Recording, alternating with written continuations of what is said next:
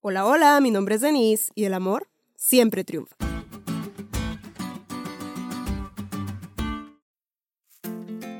Siempre que escucho frases como el amor todo lo puede o el amor siempre triunfa, pienso en parejas que han sorteado muchos obstáculos y por fin pueden estar juntas disfrutando de su amor.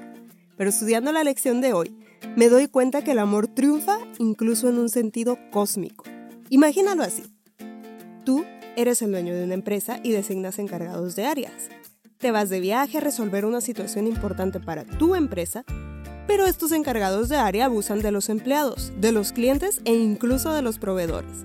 Se pelean entre sí para quedarse con tu empresa y juegan a ser tú, obviamente en una versión arrogante. Los empleados están agotados, algunos ya perdieron la esperanza de que vuelvas, otros por miedo se hicieron de alguno de esos bandos y también abusan de los más débiles. La empresa exitosa, buena en gran manera que habías dejado a cargo de ellos, ahora es un caos. Le haces videoconferencia, mandas a tu heredero a que les dé una extensiva capacitación sobre cómo liderear y ser un mejor empresario.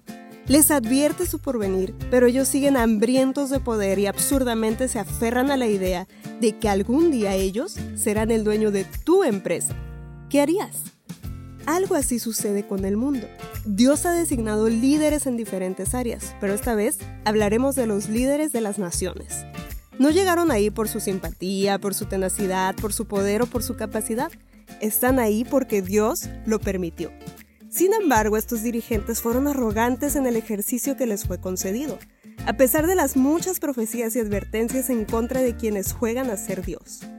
El jefe de la empresa debe llegar a poner fin a la arrogancia a quienes destruyen, a quienes abusan y a quienes no saben vivir conforme a los requerimientos de una empresa de amor. Las naciones de las que habla Isaías ya fueron destruidas literalmente, incluso Babilonia que en tiempos del profeta ni siquiera prefiguraba como una gran nación.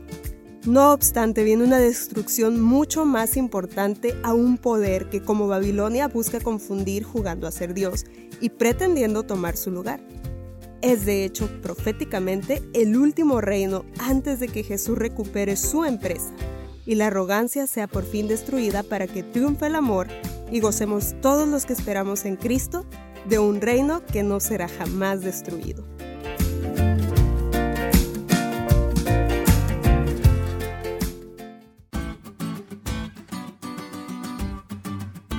¿Te diste cuenta lo cool que estuvo la lección?